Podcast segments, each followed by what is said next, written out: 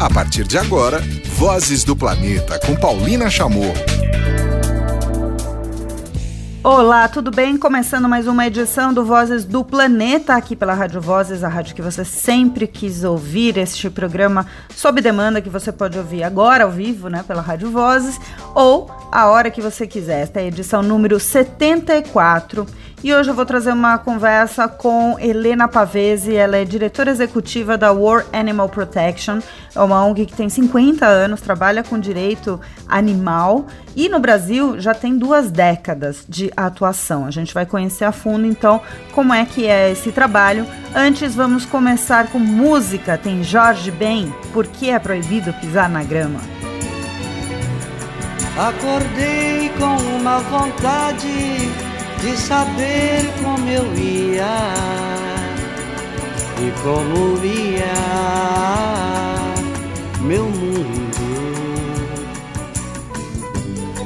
Descobri que além de ser um anjo, eu tenho cinco inimigos. Preciso de uma casa para minha velhice Porém, preciso de dinheiro para fazer investimento. Preciso às vezes ser durão, pois eu sou muito sentimental. Meu amor, preciso falar com alguém que precise de alguém para falar também. Preciso mandar um cartão postal para o exterior para o meu amigo Pichone. Preciso falar com aquela menina de rosa, pois preciso de inspiração. Preciso ver uma vitória do meu time, se for possível vê-lo campeão. Preciso ter fé em Deus e me cuidar e olhar minha família. Preciso de carinho, pois eu quero ser compreendido. Preciso saber que dia e hora ela passa por aqui. E se ela ainda gosta de mim Preciso saber urgentemente por que é proibido pisar na grama. Por que é proibido pisar na grama? Por que é proibido pisar na grama? Acordei com uma vontade de saber como eu ia como ia meu mundo. Descobri que além de ser um anjo, eu tenho cinco inimigos. Preciso de uma casa para minha velhice Porém, preciso de dinheiro para fazer investimento. Preciso às vezes ser durão, pois eu sou muito sentimental. Meu amor, procuro falar com alguém que precise de alguém para falar também. Preciso mandar um cartão postal para o exterior, para o meu amigo Pichone. Preciso falar com aquela menina de rosa, pois preciso de inspiração. Preciso ver uma vitória do meu time e, se for possível, vê-lo campeão. Preciso ter fé em Deus e me cuidar e olhar minha família. Preciso de carinho, pois eu quero ser compreendido. Preciso saber que dia e hora ela passa por aqui. E se ela ainda gosta de mim Preciso saber urgentemente por que é proibido pisar na grama. Por que é proibido pisar na grama? Por que é proibido pisar na grama? Ouvimos aqui no Vozes do Planeta porque é proibido pisar na grama Jorge Ben. Agora vocês ficam com a entrevista desta edição número 74 do Vozes do Planeta. Vozes do Planeta com Paulina Chamorro. Começando mais uma edição do Vozes do Planeta e hoje vamos falar sobre biodiversidade. Vocês sabem, meu tema favorito. E vamos falar especificamente sobre animais, sobre proteção de animais. Vamos conhecer o trabalho da World Animal Protection e eu vou conversar com a diretora executiva Helena Pavese. Eu vim aqui em São Paulo, numa das sedes, né, aqui no país, na Avenida Paulista, e vim conhecer o trabalho de perto e vamos falar muito da atuação deles. É, não só aqui no país, no mundo, e as principais frentes de trabalho, né, Helena? Então, começando por aí, você assumiu há pouquinho, quase um ano, né? É, conta pra gente qual, qual, quais são as principais linhas né, de atuação Sim. da ONG e se tem um diferencial aqui no Brasil. Claro. Bom, boa tarde, Paulina. Boa tarde a todos que nos escutam. É, a World Animal Protection, ou Proteção Animal Mundial, em português, é uma ONG voltada para o bem-estar animal, para a proteção animal. Nós é, estamos aqui no Brasil há mais de 20 anos, mas no mundo a gente já trabalha há mais de 50 anos. E temos uma atuação global, é uma organização internacional, global. Nossa sede é em Londres, mas a gente trabalha em mais de 50 países e tem escritórios em mais de 14. Uhum. Então, como você pode ver, tem uma ampla atuação. Uhum. É, nós trabalhamos em quatro frentes globalmente. Então, animais em desastres, que são aqueles animais que são afetados por desastres como tsunami, terremotos. E isso tem um, um viés muito grande com as populações, porque geralmente esses animais são animais de subsistência, são uhum. animais ou animais né, domésticos, pets, que importam para aquelas pe pessoas afetadas pelos desastres. Nós trabalhamos também com animais em comunidades, então é principalmente gestão de populações de cães e gatos. É, como a gente sabe, tem um grande número de animais abandonados nos centros urbanos e também nas áreas rurais, e a gente trabalha junto com as pessoas, com as comunidades, é, com os governos, para tentar é, gerir essas populações de uma maneira é, mais saudável possível para assegurar o bem-estar destes animais e também a saúde da população. Uhum. É, nós trabalhamos também com uma agenda que são animais de produção, então, principalmente a criação de porcos e frangos, que uhum. são utilizados para abate. É, nisso a gente trabalha muito junto ao governo, principalmente aqui no Brasil, governo federal, a indústria, grandes empresas de, de produção e exportação de, de carne, de suínos e, e de aves e é sempre tentando desenvolver políticas públicas, práticas corporativas que promovam o melhor bem-estar desses animais de produção. Uhum. Também temos uma outra agenda que é relacionada ao seu tema favorito, biodiversidade, que é animais silvestres. E nessa agenda nós trabalhamos com uma campanha que é turismo, então é turismo responsável com a vida silvestre chama é, Wildlife Not Entertainers em inglês e é, Vida Silvestre Não Entretenimento em português. Nós temos uma campanha que é voltada para os oceanos, então chama Sea Change em inglês, ou né, Mudança para os Oceanos em, em, português, e foca especificamente no problemática das redes de pesca fantasma. Uhum. Eu vou explicar mais ou menos o que, que é isso depois. e temos uma outra campanha que a gente está lançando esse ano, ainda está em andamento, que é com pets exóticos. Então, é a utilização de animais silvestres como bichinhos de estimação, como pet, uhum. que tem um impacto significativo no bem-estar desses animais e também na conservação de espécies que são ameaçadas de extinção. Caramba. Bom, temos uma frente imensa e muitos temas para a gente conversar, Helena. Vamos começar pegar desse ponto, dessa separação, mas no trabalho de vocês não existe, né? De animal silvestre e animal de pet, né? Todos têm a mesma importância, é, todos têm os mesmos direitos. Vamos falar um pouco do, da, da questão do direito animal, Sim. até para introduzir a Sim. questão para o nosso ouvinte, né? Sim. né? Tem, tem essa premissa, né? Sim. Claro, eles são seres sencientes como nós. Então, eles sentem, eles têm sentimentos, eles têm inteligência, eles têm percepção do que está acontecendo com eles. Então, é uma questão de respeito àquela vida e respeito ao sentimento daqueles animais. É, nós acreditamos que nós somos seres empáticos, então a gente tem que desenvolver isso frente aos animais, não só aos humanos. Então, nós aqui na organização promovemos o bem-estar dos animais, então a gente entende que os animais são parte da sociedade, são parte parte, né, no caso dos animais de produção, de um sistema produtivo e a gente trabalha no sentido de desenvolver melhores práticas e melhores comportamentos para que respeitem o bem-estar desses animais. Legal. Hoje aqui no Vozes do Planeta eu converso com a diretora executiva da World Animal Protection, a Helena Pavese. Estamos falando em São Paulo é, e conversando das diferentes frentes que, que, mas sempre com proteção animal, obviamente, que eles trabalham.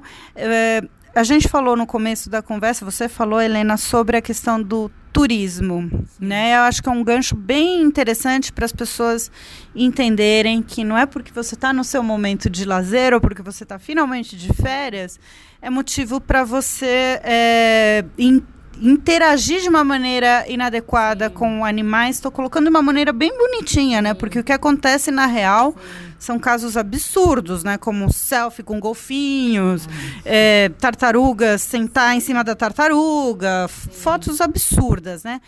Que trabalho vocês têm feito nessa linha? Bom, é, nós atuamos em geral em todas as nossas agendas com uma série de atores. Então, nós trabalhamos com governos, como eu mencionei, principalmente governo federal, estadual e algumas vezes municipais nós trabalhamos com as empresas, então trabalhamos com a indústria do turismo, a indústria de produção de alimento, como eu mencionei. Mas trabalhamos muito e o nosso foco grande é também mobilização pública.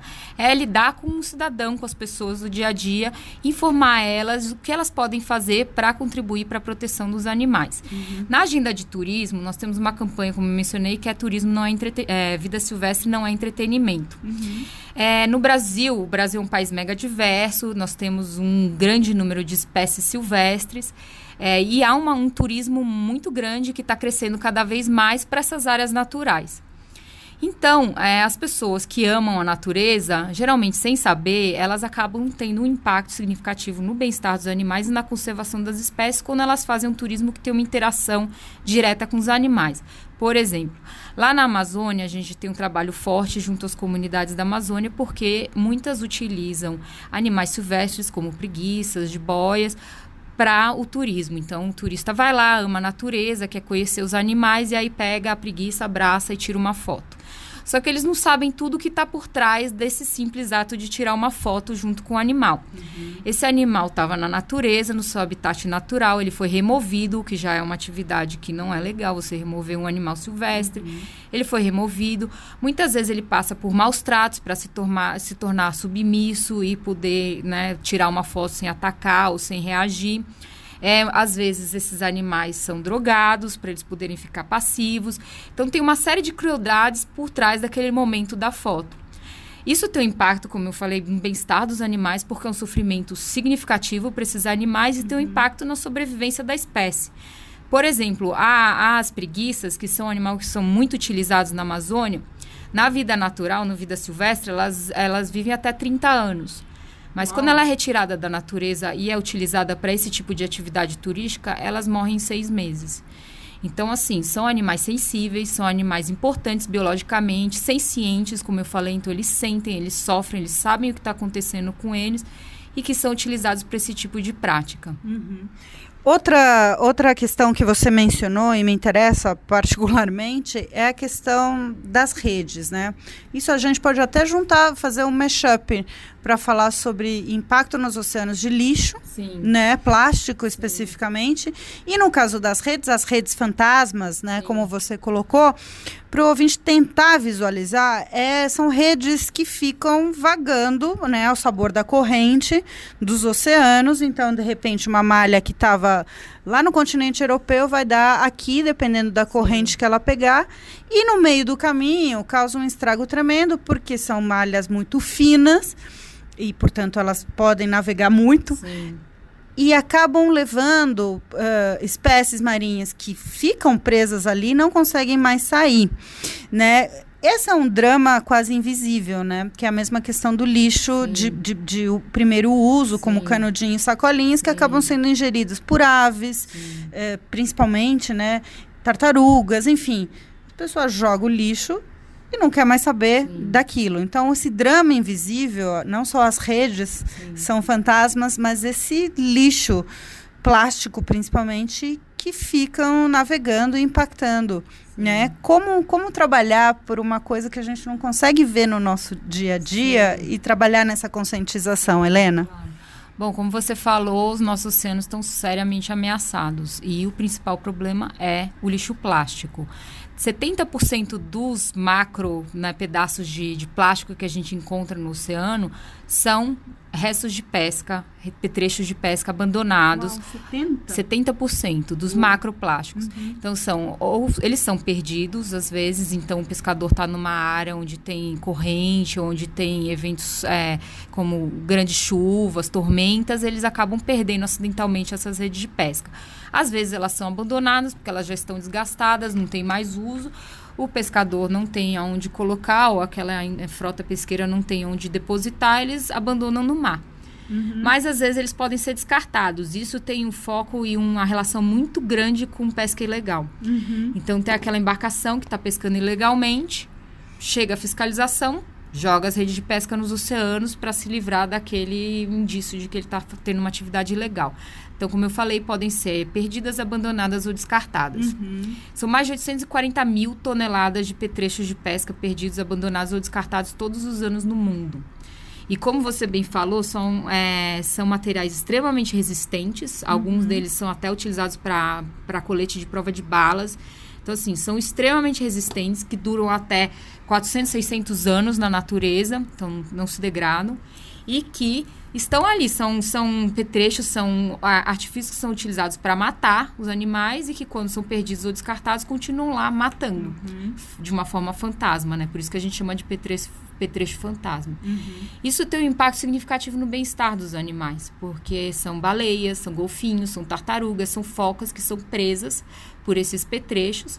Eles morrem muitas vezes por inanição, porque eles não conseguem se alimentar, ficam presos ali, não conseguem se alimentar, então morrem de fome morrem afogados.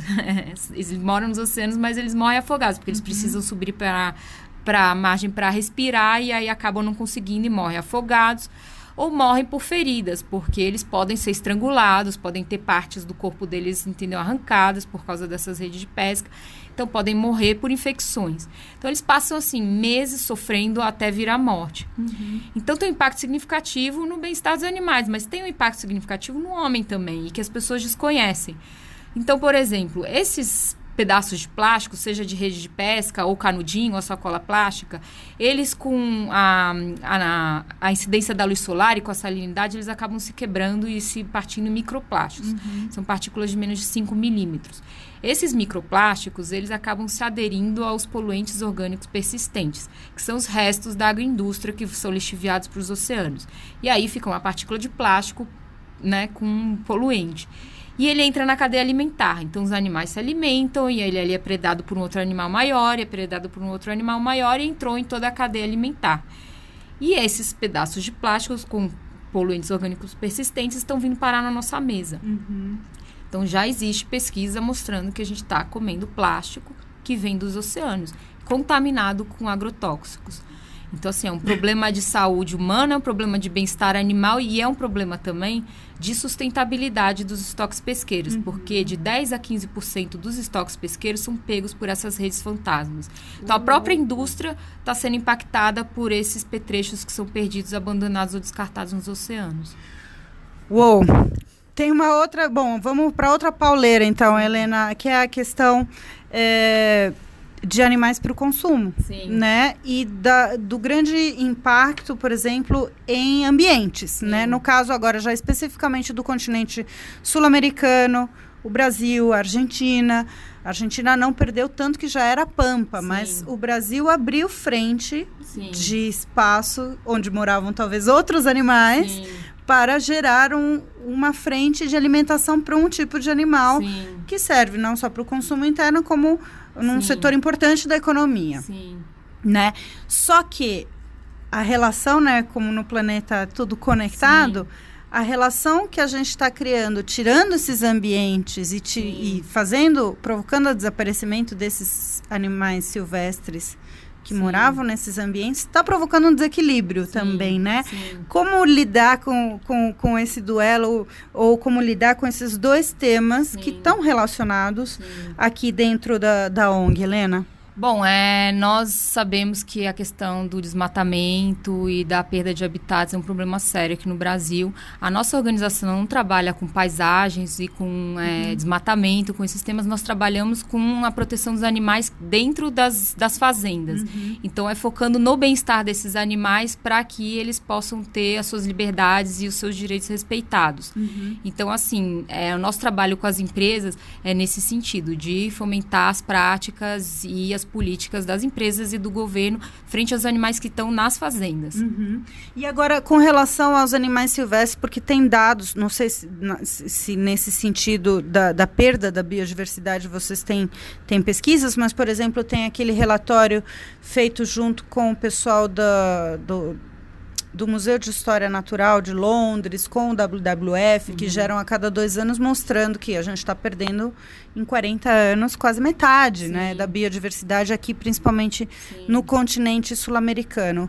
Que olhar vocês têm em cima disso, né? De perda de biodiversidade, Sim. pode não ser diretamente que a gente matou o bicho diretamente, mas estamos destruindo o ambiente deles, né? Sim. É, nosso foco é nas espécies, então assim, nos animais que estão sendo impactados pelas práticas, como a pesca, uhum. como o turismo. Então, assim, a gente acaba correlacionando com a perda da biodiversidade, mas nós não monitoramos uhum. a biodiversidade, nós não monitoramos o número de espécies e a perda de, dessas espécies. Nós monitoramos o impacto de atividades seja turismo, seja pesca, no bem-estar dos animais e indiretamente na conservação daquela espécie. Para isso, nós trabalhamos em parceria com várias outras organizações que têm como foco conservação da biodiversidade. Então, por exemplo, nós temos uma parceria forte com as Nações Unidas, com o Programa das Nações Unidas, uhum. para trabalhar junto essa questão de rede de pesca e lixo no mar. Então, essas entidades fazem essa, esse monitoramento da biodiversidade, da perda de espécies, e nós trabalhamos no foco no impacto direto no animal e no seu bem-estar. Legal. Bom, a gente tem, tem uma série de, de, de, de programas super importantes agora até o final do ano, né? Como o próprio. É, o próprio. Convenção da Biodiversidade, que o Brasil ainda participa timidamente, uhum. mas aqui dentro do, do, do, da questão da proteção ambiental, da proteção do direito animal, uhum. como é que você, agora já quase um ano Sim. à frente, como é que você colocaria o Brasil? A gente se preocupa, a gente tem boas ações Sim. ou ainda são muitos desafios, Helena? São boas ações e bons desafios. Bom, como você deve saber, a gente tem um arcabouço legal muito sólido aqui uhum. no Brasil, que está passando por revisões até um pouco é, preocupantes, uhum. né? Como essa, a lei de caça, que a gente está envolvida nessa discussão. É, mas, assim, nós temos um arcabouço legal que, se devidamente implementado e monitorado, nós acreditamos que a proteção dos animais pode ser é, minimamente efetiva, né? E também temos uma sociedade que valoriza a natureza, que tem uma relação direta com a natureza, então tem todo um potencial para proteger os animais. Falta o quê? Informação para a uhum. sociedade, uhum. né? Para as pessoas conseguirem entender aonde elas estão impactando e o que elas podem fazer para proteger. Bom, então é, as pessoas podem primeiro se informar para identificar o que, que elas podem fazer diretamente para contribuir. Então, por exemplo, é, no caso de animais de produção, de frangos e, e porcos, buscar marcas que respeitem mais os animais, que tenham padrões de bem-estar animal avançados.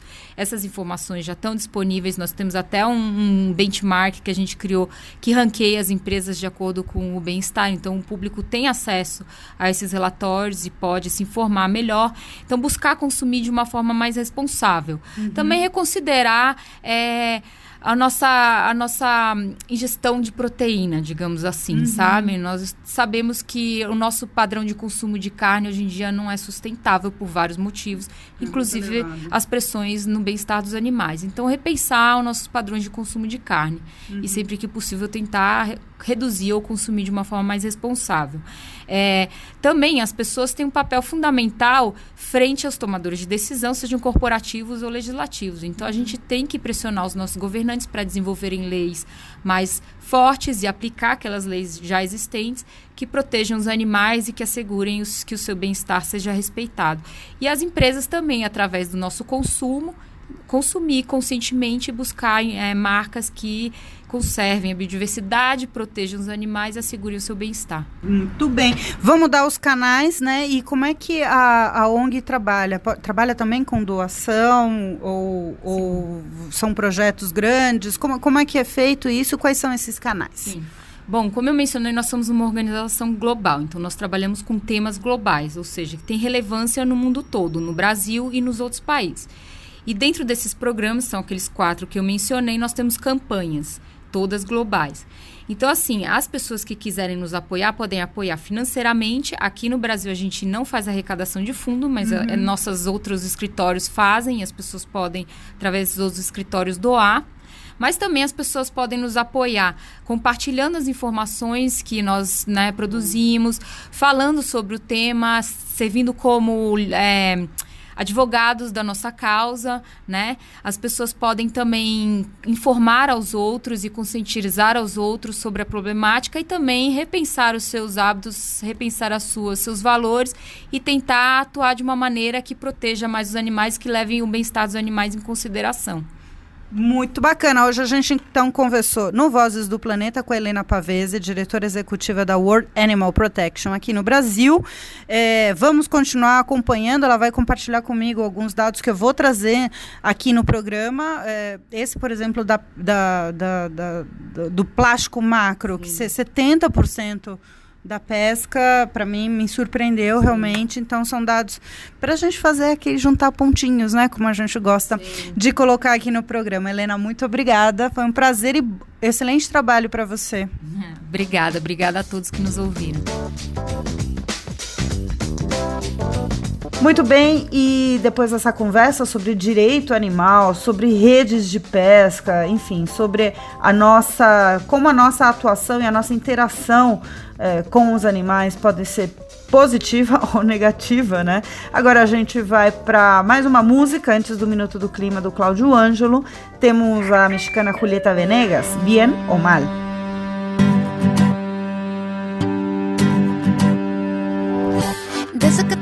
Apareciste de repente todo parece brillar. Todas estas melodías no decían nada y ahora dicen más. Ah. ahora dice más. Todo lo que me importaba desde tu llegada no importa ya. Lo que parecía difícil ya no representa dificultad.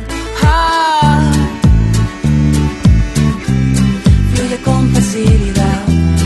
Pero me pongo a dudar. Me confundo y no distingo si está bien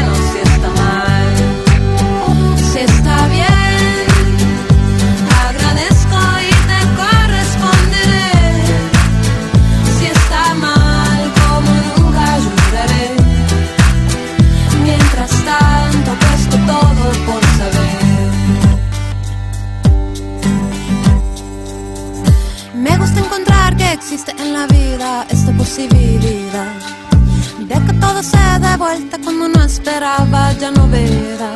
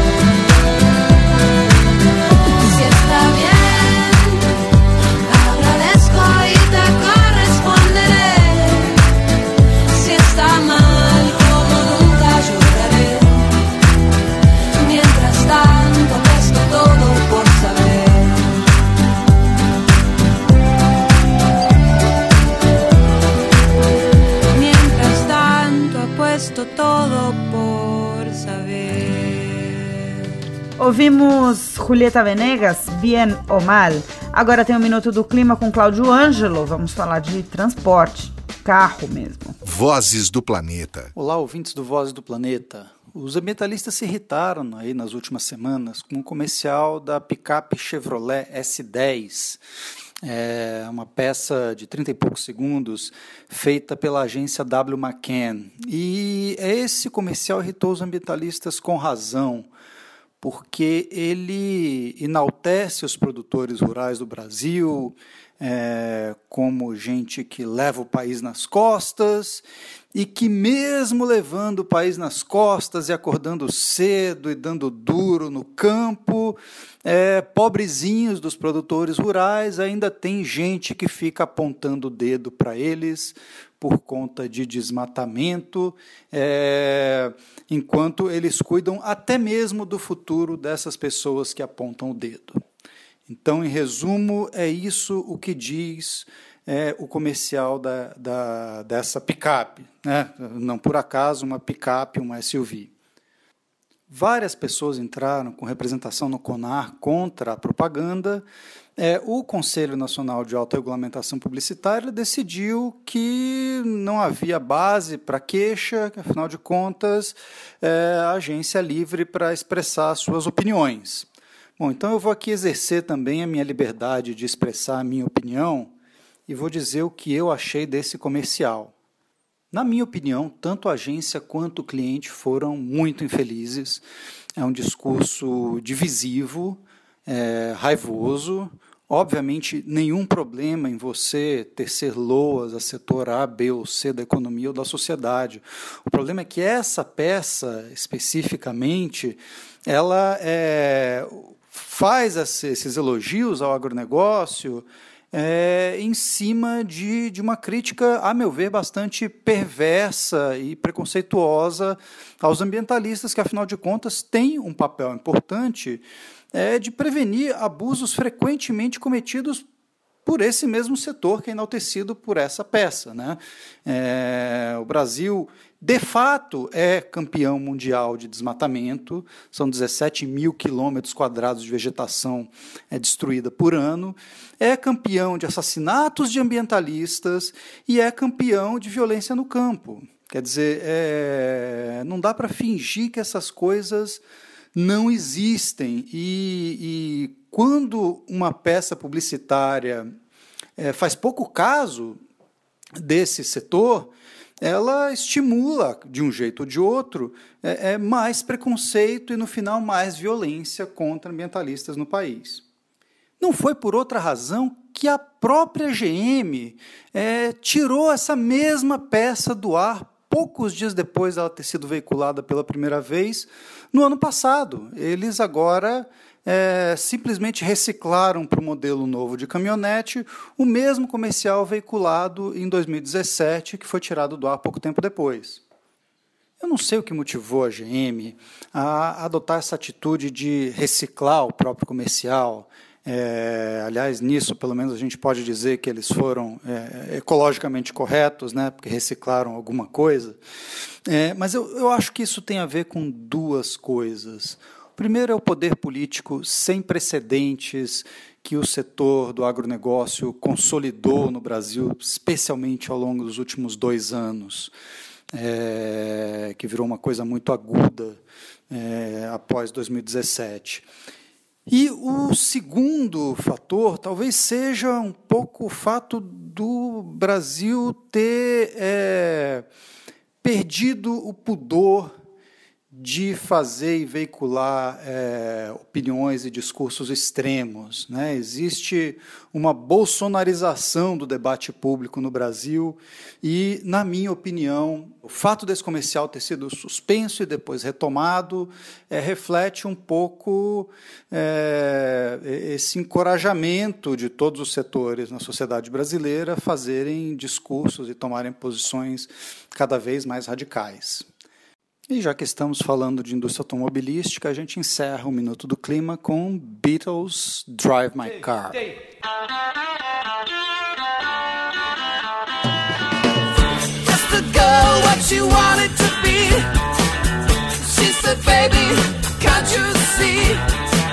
I wanna be famous, star on the screen.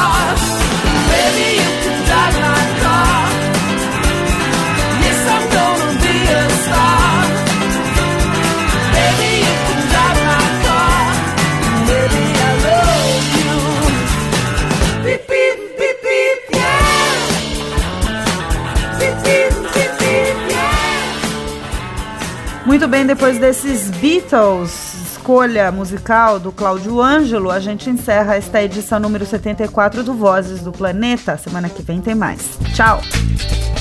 Vozes do Planeta com Paulina Chamorro.